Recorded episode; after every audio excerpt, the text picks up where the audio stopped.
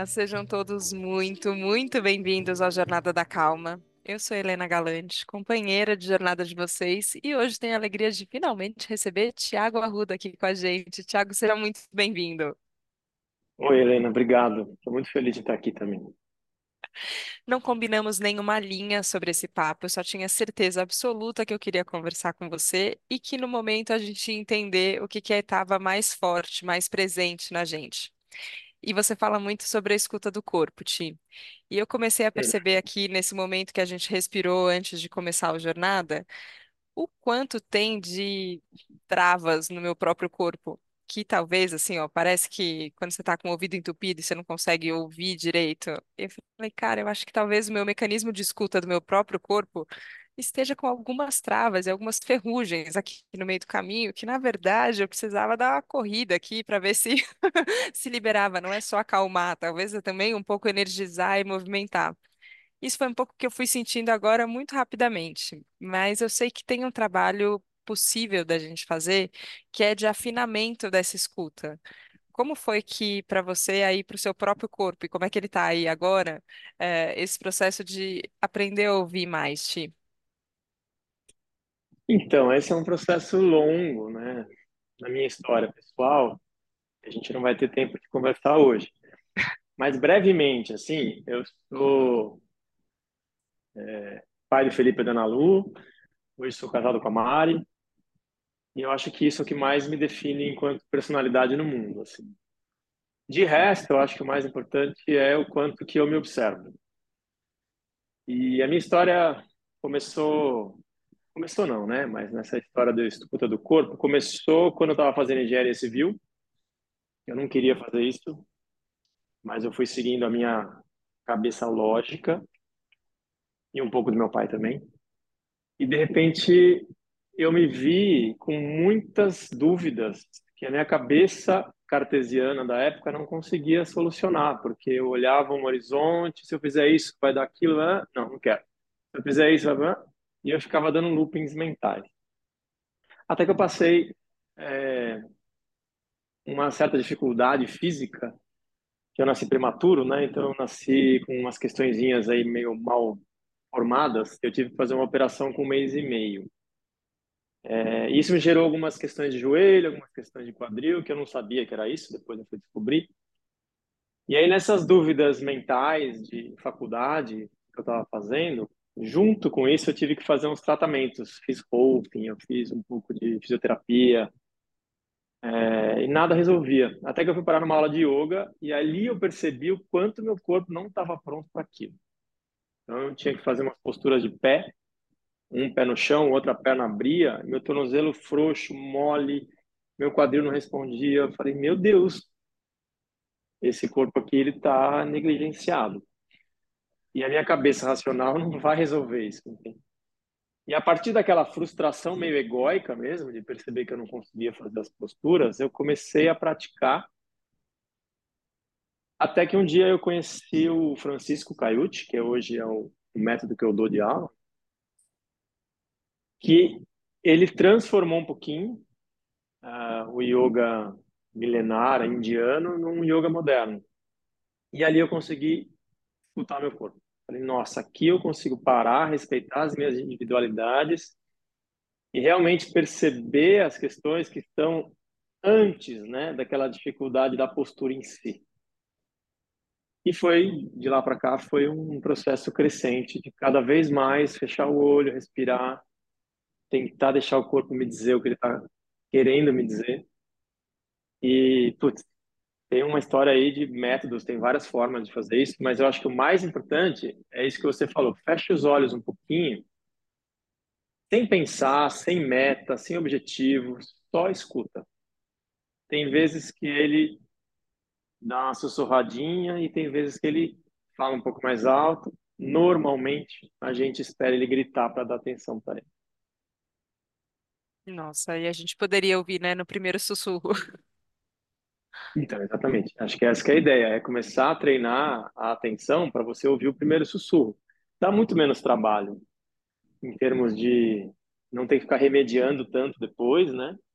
Mas para você chegar nesse processo, tem que ser uma coisa de médio e longo prazo. E hoje em dia o que as pessoas querem é pílula mágica que resolve no dia seguinte. Então é uma coisa que é contraditória. E mais elas precisam é o que elas menos querem fazer, que é parar, respirar, ficar um pouco sem nenhum estímulo externo, né? Seja visual, seja auditivo, seja é, às vezes até coisas que você consome. Então eu sinto que a escuta do corpo ela precisa de um é de uma pausa. E não precisa ser uma pausa num retiro de silêncio. Eu fiz também, mas não é sobre isso.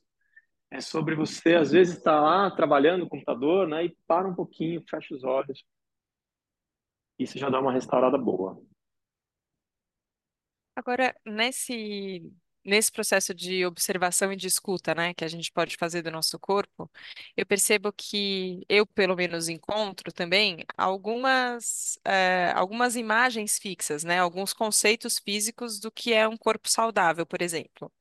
Eh, Uhum. então eu vejo isso, assim, e tem, tem momentos que eu já senti no meu corpo que eu precisava de força, assim, ó. Eu tô no momento agora treinando força. E eu acho bom, Uhum. acho, eu acho que eu tava precisando exatamente dessa firmeza. Você, você falou do tornozelo frouxo, eu tô isso, Uhum. tentando, eu e o meu joelho, meu quadríceps aqui, a gente se entender como é que a gente vai se mexer de um jeito que, que é bom para todo mundo. E esse treino de força tem sido bem importante. Mas eh, isso condiz com essa imagem que eu tenho, pelo menos, eu acho que é um estereótipo bem difundido, assim, dado que um corpo saudável é um corpo forte. Mas muitas vezes eu vejo que tem uma tensão e que eu não dou para o relaxamento a mesma importância que eu dou para o treino de força, por exemplo. Você percebe isso Uhum. nos seus alunos também, Ti, que tem uma que às vezes a gente está focando muito numa coisa e é isso que você falou, que às vezes o que a gente muito precisa, a gente nem considera fazer. É o que eu mais sinto, na verdade. Eu já tive até algumas crises. Falo, gente, eu estou querendo fazer uma coisa, as pessoas querem outra, não está desistir. Mas aí eu percebo o quanto que é meu isso, né? O quanto que a frustração é só respeito a mim, não a pessoa. Mas no geral, o que a gente busca é um corpo que seja é, firme e flexível. E a maioria das pessoas, elas têm um corpo rígido e frouxo. Então tem muita gente que chega na aula de yoga que acha que é super flexível, na verdade é tudo frouxidão ali. Em algum momento isso vai estourar a articulação e vai ter um problema mais sério. É, eu falo sempre que eu adoro os alunos que chegam aqueles bem duros, porque ali não tem muito erro, é só tempo e paciência que o corpo vai cedendo.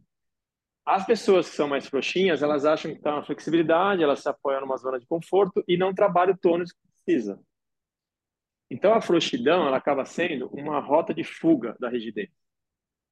Então, você imagina uma, uma, uma cadeira de praia, daquelas basculantes que abrem assim, né? De repente entrou maresia, entrou areia e ela não consegue abrir muito mais, ela tá dura. Aí você vai lá e solta o parafuso. Ela abre. Só que se você colocar alguém pesado lá, ela vai, vai panar, né? Então a frouxidão é uma forma do corpo fugir da rigidez. Então ao invés de você trabalhando aquela coisa devagarzinho, de soltando a rigidez, a pessoa, o corpo, não é nem a pessoa que faz conscientemente. Opa, deixa isso aqui, solta um parafuso ali que aí eu consigo continuar. Aqui ao longo do tempo, esse desgaste vai aparecendo cada vez mais e depois, sei lá, às vezes um ano, às vezes dez, às vezes trinta, aí começa aquele monte de coisa, né? Preciso operar meu quadril, fazer prótese de joelho, tudo isso poderia ser evitado se você tivesse cuidado do seu corpo desde o começo. Eu brinco sempre que a prática é um fio dental. Imagina você, você come, você vai comer todo dia, cinco vezes por dia, três, sei lá, depende de cada pessoa. Mas se você não passa fio dental, seu dente vai estragar muito rápido. Mas o fio dental em si não é nada que fala, nossa, que incrível passar o fio dental, entende? Mas ele te mantém numa saúde ao longo prazo. É, e é difícil fazer as pessoas, principalmente as jovens, entenderem essa construção de longo prazo. Elas querem só remediar o que está precisando agora. Então, hoje eu sou jovem, eu quero curtir, vou pensar em desgaste. Aí, quando chega lá dos 40 para cima, começa a sentir o desgaste e aí tende a querer soluções mágicas, terceirizações. É, e o que a gente busca, no, pelo menos na prática que eu faço de yoga, é aquele corpo de criança, para sempre. Você vê qualquer criança ajoelha no chão, é, não tem muita dificuldade.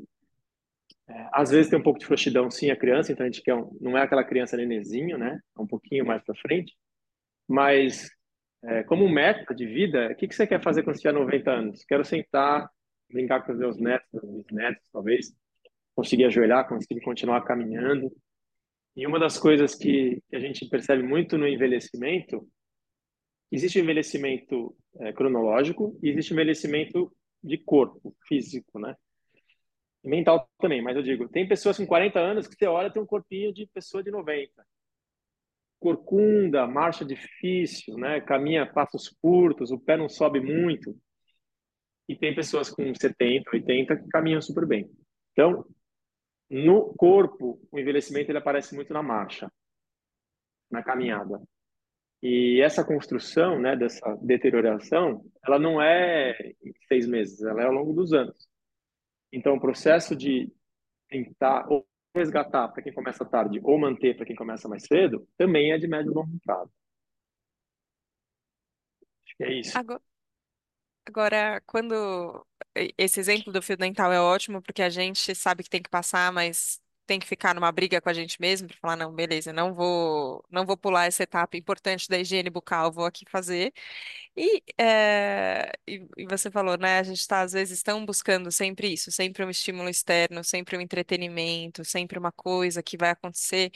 é, estimulante, assim, né? Que excitante de alguma forma, e aí o que é rotineiro, o que você tem que fazer, e que talvez pode ser legal, talvez pode não ser tão legal um dia, mas que vai te fazer bem a longo prazo, a gente vai deixando para depois. E eu sinto que isso é, é, falando das, da rigidez mental, né, que, que acho que se reflete no corpo também, fica para mim Uhum. muito claro que, que tem um, um pensamento ali que, que se reflete nesse hábito, que se reflete numa, numa ação que vai ter consequências depois. É, Uhum. e eu sempre fico tentando, e aí acho que é uma tendência não só minha, mas da nossa sociedade, que a gente fica tentando consertar, não sei se é o verbo certo, mas a gente fica tentando lidar com as questões da mente a partir da mente mesmo, né? Então aqui eu vou pensar a respeito disso, aí eu vou fazer um podcast a respeito disso, aí eu vou falar a respeito disso, aí eu vou ouvir a respeito disso. E eu tô num momento meio cansada de mim mesma e de tanta ladainha e falando, tá bom. Agora é isso aqui, com esse corpo aqui de Helena que eu tô movendo agora, o que que eu tenho que fazer com isso agora? E um pouco mais para ação. É, mas eu percebo que acho que talvez eu ainda tenha que ouvir um pouquinho mais sobre como o corpo ele é um caminho possível. É, porque é quase como se a gente tivesse um descrédito com esse caminho. Parece que ele é menos válido. Não sei se você tem essa sensação que a gente tem esse é, essa hierarquia de valores assim, né? Primeiro a mente, depois o corpo. É, nós como sociedade certamente temos. Eu já não tenho mais faz tempo. Aliás, quando eu começo a pensar demais, eu falo, opa, senta aí no tapete, fecha os olhos, dobra o tornozelo, dobra o joelho. É, tem uma frase que eu não vou lembrar de quem é, mas que fala que o caminho mais longo na nossa vida é da cabeça para o coração. E ele é curtinho, né? Mas essa descida, ela não é tão óbvia. É, eu acho que lá atrás já foi mais uma coisa visceral, que a gente tinha uma coisa mais de força física. Depois de um tempo, passou a se valorizar demais a, a inteligência racional, né? E aí acho que perdeu, desconectou com o corpo. Só que, na verdade, se você pegar a neurociência, vai dizer o contrário. Quanto mais você movimentar seu corpo, mais inteligente você fica. Porque o cérebro tem uma neuroplasticidade e, e essa... Você falou, acho que na hora que você fechou o olho, né? Tem caminhos que parecem que estão obstruídos. Então, tem caminhos neurais obstruídos, tem caminhos que até estão cortados, perdeu mais, não tem mais sensibilidade. Então, tem gente que você fala, mexe o dedo, não consegue mexer o dedo. É mais ou menos uma estrada que você abandonou e de repente a mata tomou conta e você não vê mais a trilha. Ou passou ali um trator e construiu uma outra estrada em cima, já não tem mais a conexão com o outro lado. E essa escuta do corpo, por mais que você não tenha ainda essa conexão estabelecida exatamente, quando você tenta se conectar com aquele dedo, aos pouquinhos é como se você fosse abrindo a mata de novo e vai refazendo essa estrada. E tudo isso é sobre percepção. Não é uma coisa de ação. A ação, o corpo que a gente usa, é uma ferramenta de acesso à percepção. Então, é muito mais sobre entrar num, num sistema nervoso parasimpático do que sobre uma coisa de no pain, no gain, que a galera fala na tá pago, né? Fiz academia, tá pago. Mas tá pago o quê que tá pago? Às vezes você fez um esforço desnecessário para uma ação que podia ter bem menos esforço e está machucando a articulação, está tá repetindo padrões, que você falou, né? Então, tudo que a gente faz nessa escuta do corpo é tentar estabelecer novos caminhos corpo-cérebro. Isso vai criar novas sinapses, vai ter expansão de consciência, vão ter... Outro dia uma aluna falou para mim, nossa, eu agora sinto minha sola do pé. Toda vez que eu caminho, que eu estou em algum lugar, eu não sentia mais meu pé. E isso é real, não é forma de falar, não sente mais mesmo. Então, é um caminho muito bonito assim, para quem se dispõe. Mas normalmente voltando para aquela sua primeira pergunta sobre a dificuldade das pessoas pararem, sentarem, normalmente a pessoa que está estressada, ela quer se movimentar mais. Então ela vai fazer triatlo, ela vai fazer corrida, e que na verdade é quase que uma outra forma de continuar ansiosa, porque não vai relaxar. E você vai criar uma nova dependência, um novo vício.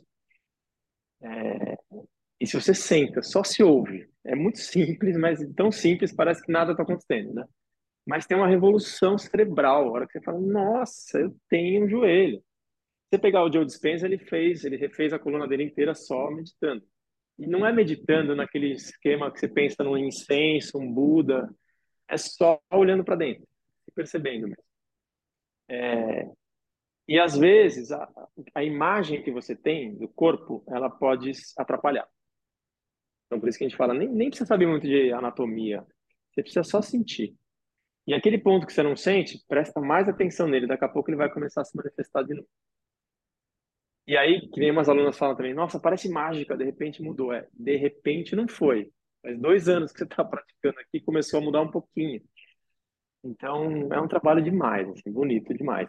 Mas é meio remar contra a corrente atual. Mas eu gosto muito, assim, e eu sempre fico feliz de ver eh, e, e pensando quanto a gente precisa mais disso, assim. Me veio uma pergunta para te fazer que eu nem sei se faz sentido ou não faz sentido, e você vai me dizer. Quando você estava se apresentando, que você falou o que, que mais faz sentido para eu contar da minha personalidade hoje, você falou o nome dos seus filhos e também da Mari Ferrão, que já esteve aqui com a gente no Jornada da Calma, com quem você é casado hoje. E eu fiquei Uhum. pensando na paternidade, os efeitos que ela tem no corpo, assim. É, que a gente fala muito das transformações da gestação para a mulher, né? Da gestação e da amamentação, e é claro que isso tem um impacto gigantesco. É, mas eu fico pensando na vivência da paternidade, é, como, como você a vive hoje, ela tem uma mudança física também, não? Você sente no corpo? Mudou alguma coisa no corpo depois que você virou pai, Ti? Ah, eu acho que sempre muda, né? Mas eu tenho uma, uma percepção de paternidade que ela se divide, né? Porque hoje, de uma certa forma, eu também sou pai, entre aspas, dos filhos da Mari, né? E eles me mostraram que, para mim, sempre foi mais fácil ser pai de criança do que pai de adolescente, os meus hoje estão adolescentes. E muito disso por uma questão que, na época, eu era muito rígido mentalmente. Então, eu queria controlar muito o que eles, que eu podia fazer com eles, ou às vezes não deixar passar nada, sabe? E essa rigidez mental eu comecei a perceber no meu corpo também. E não só isso. Eu falei um pouco da frouxidão e rigidez, né? Eu acho que as pessoas que são muito rígidas, elas tendem a ser ou aquela coisa pé na porta, que gera medo nos filhos, né? E aí tem um respeito muito pelo medo e não acreditar no que está falando. Ou por um outro lado, às vezes você acaba sendo frouxo. Ou você grita ou você deixa. Não tem muita firmeza. Então eu comecei a perceber que eu precisava de mais firmeza e mais flexibilidade, menos rigidez e frouxidão com eles. Isso foi repetido no meu corpo a partir de uma mudança de padrão de pensamento, uma partir uma mudança de padrão de hábitos mesmo. Porque a gente pensa mais ou menos, eu não lembro agora o número exato, mas muitos mil pensamentos por dia, e mais de 95% são os mesmos. A gente pensa as mesmas coisas, a gente faz todo dia quase a mesma coisa, a gente repete, repete, repete. E isso entra um modo default do corpo, assim, sabe? Então você já falava, eu nem penso mais e faço sem perceber. Tanto é que quando você volta para casa dos seus pais depois de adulto, você vê um monte de padrão voltando mais forte, porque está impregnado. É, então eu aprendo muito com os meus filhos. Os meus filhos, eles me fazem criar novas sinapses. Desde que eu comece a escutá-los, que é um pouco a ver com o que eu faço com o meu corpo, ao invés de querer ensiná-los. Porque se eu for só ensiná-los, eu vou repetir tudo que meus pais fizeram, de bom e de ruim, e vou criar um ciclo vicioso que, e perpétuo. Agora, se eu dou um passo para trás e deixo eles se manifestarem, primeiro que é mais fácil. Mais fácil perceber o que eles se interessam, mais fácil ajudar a direcionar para aquilo que eles querem, não para aquilo que eu acho que eles deveriam querer, né? Então, eu acho que a paternidade, ela, ela tem um paralelo muito grande com essa autopercepção. Então, se você é aquela pessoa que tem os seus valores e crenças e não muda de jeito nenhum, você vai ser um pai um pouco positivo e vai ficar nisso, não vai mudar nada. E aí, os seus filhos vão repetir aquilo ou eles vão fazer o contrário, né? Vai ter tudo errado, vai ter tudo diferente. E eu acho que essa troca, ela é mais interessante. Então, peraí. Se todo mundo soubesse o que é melhor para os pais, né? Ninguém precisava mais errar nunca primeiro o filho errava, depois nunca mais errava. Então, deixa eu te ouvir também, né? Ah, mas e se a gente fizer dessa forma? O que, que você acha? É uma troca. E eu acho que essa troca ela funciona no corpo, que é uma troca meio percepção e, e ajuste. Eu sempre falo no, nas minhas aulas para você buscar o ponto ótimo. O ponto ótimo ele é bem depois da sua, da sua zona de conforto, mas ele é muito antes da sua zona de agressão. E o que eu vejo muito nas pessoas, elas querem ir no limite. Ah, conseguir. E vai na força, sabe? E esse ponto ótimo, além de ele ser antes da zona de agressão, ele, ele muda. Então, às vezes você está na permanência, o corpo cede, você desce um pouquinho. Aí, de repente, acessa algum ponto que não está pronto para estar tá ali. Você precisa voltar um pouquinho. E esse ajuste fino, essa sintonia fina, ele só se dá com muita escuta. Paciência, escuta e percepção.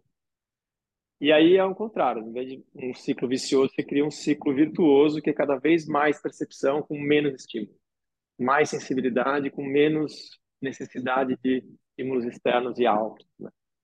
E com os filhos é a mesma coisa. Quanto mais eu escuto, menos eu tenho que brigar com eles. É engraçado, né? Parece que é o contrário. Tudo, tudo que eles fazem está errado e eu preciso ensiná-los o certo. Eu não, eles sabem quase tudo já. Aliás, você falou do corpo, o corpo é o mesmo há não sei quantos milhões de anos. O nosso cérebro deu uma evoluidinha, mas o corpo é o mesmo. Tanto é que ele é muito sábio. Ele não precisa de evolução. O nosso corpo ele é perfeito. Então, aprender a escutar o corpo é uma sabedoria que eu diria que é para a vida. Assim. E aí você aprende a escutar o outro, você aprende a escutar a sua companheira, seu companheiro, seus filhos, seus pais. E deixar de ficar uma briga, né? uma, uma resistência. É.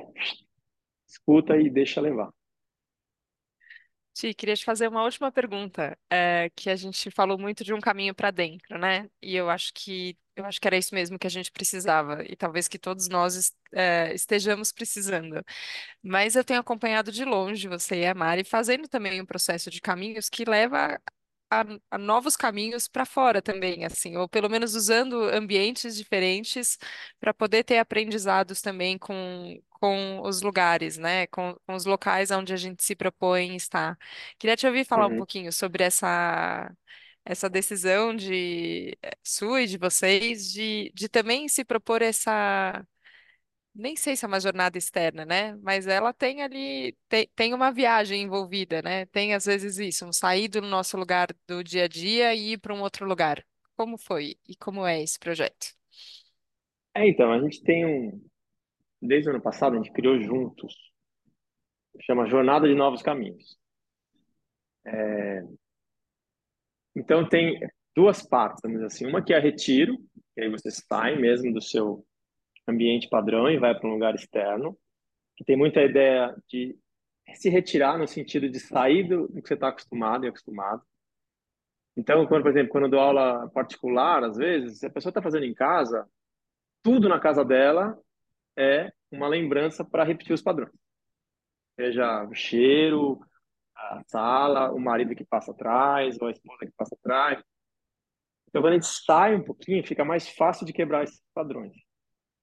É, fora isso, tem contato com a natureza, né? Tem um contato com o próprio corpo, que a gente faz uma atividade que ela é quase o dia inteiro, que é um pouco de dar um, uma injeção de, ó, existe outra possibilidade.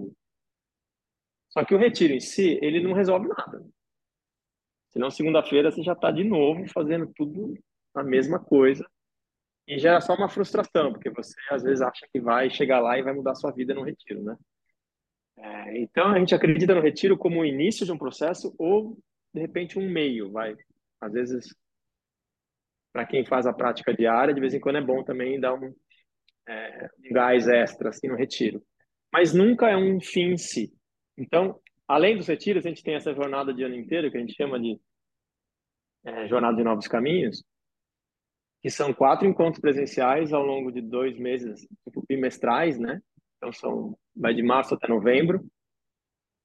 E durante esses dois meses, entre um encontro e outro, também tem encontros semanais online com propostas novas de atividades que têm que ser feitas diariamente. Porque você passa experimental todo dia. E, e às vezes são práticas muito simples, dois, três, quatro minutos, mas faz muita diferença.